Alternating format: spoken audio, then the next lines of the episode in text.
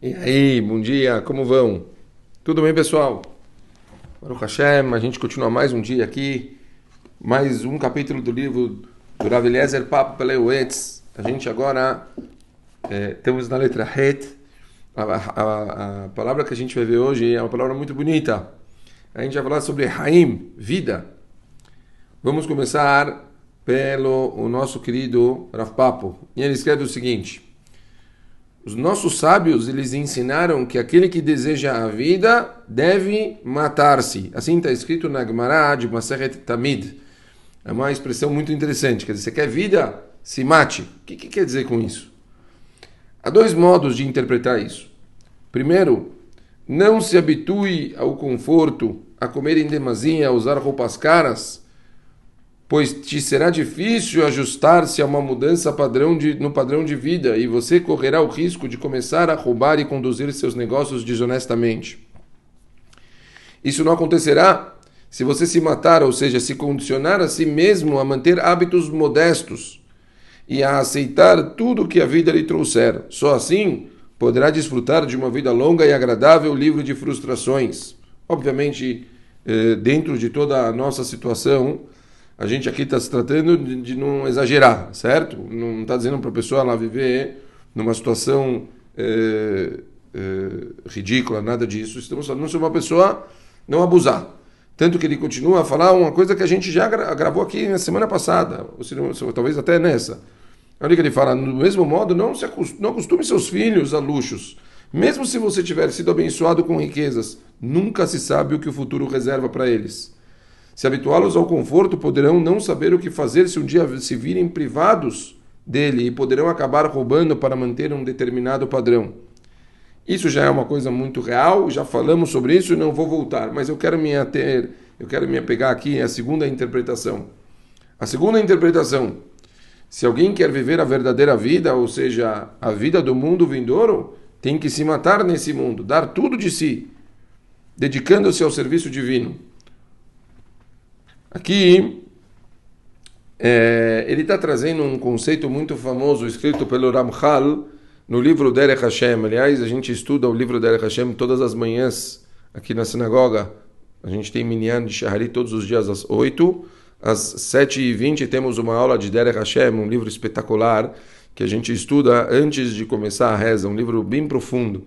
E no Derech Hashem existe um conceito muito, muito famoso e importante das pessoas que não sabem aprenderem. Onde nós, nós falamos que esse mundo é, onde estamos vivendo hoje é um mundo, a gente fala o lama asiá, o mundo do fazer. A gente foi criado para pegar e usar, quer dizer, fazer o máximo enquanto a gente está nesse mundo, nessa vida que nós temos.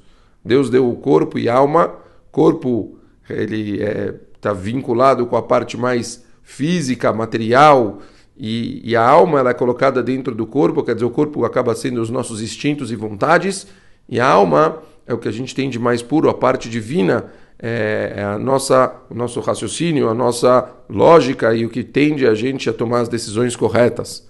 As pessoas vivem uma vida aqui toda de desafios. A pessoa ela tem uma vida onde ela tem que conseguir vencer esses desafios, cumprir, fazer como a gente falou, aciar, fazer as obrigações dele tentar ter uma vida onde que ele, dentro de todo o contexto que ele está, ele tem que estar tá sempre fazendo e fazendo e fazendo e tentando o melhor que ele pode.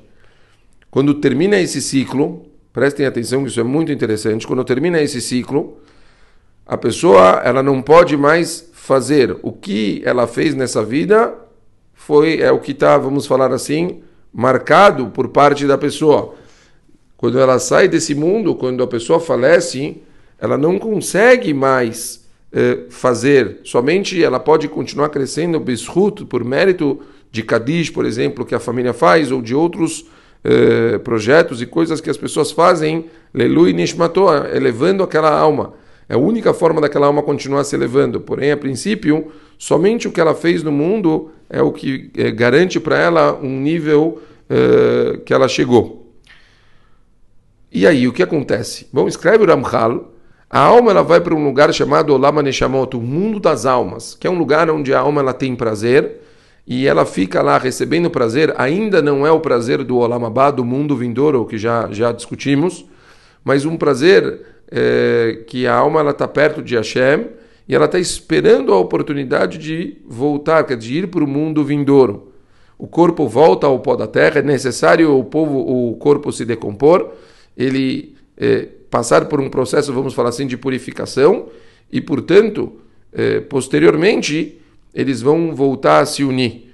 O mundo inteiro vai passar por uma transição e esse mundo que nós estamos vivendo vai se transformar no mundo vindouro. Prestem muita atenção nisso. Muitas pessoas acham que o mundo vindouro é um caminho pós-morte eh, em algum mundo espiritual. O Ramchal escreve que vai ser nesse mundo onde estamos e esse mundo vai passar por uma transição e nesse mundo que nós estamos a gente vai voltar eh, a viver nele mundo passando por uma transição, vai chegar um momento em que o, o corpo ele vai sair do pó da terra e a alma ela vai sair do mundo das almas, eles vão se unir novamente. E aí é o que a gente fala em tantas rezas, em tantos lugares sobre a tal ressurreição dos mortos, quer dizer, as pessoas vão voltar, obviamente não todas, mas as que merecem, e essas pessoas vão voltar e esse mundo onde a gente vive vai se tornar o Olam Abba.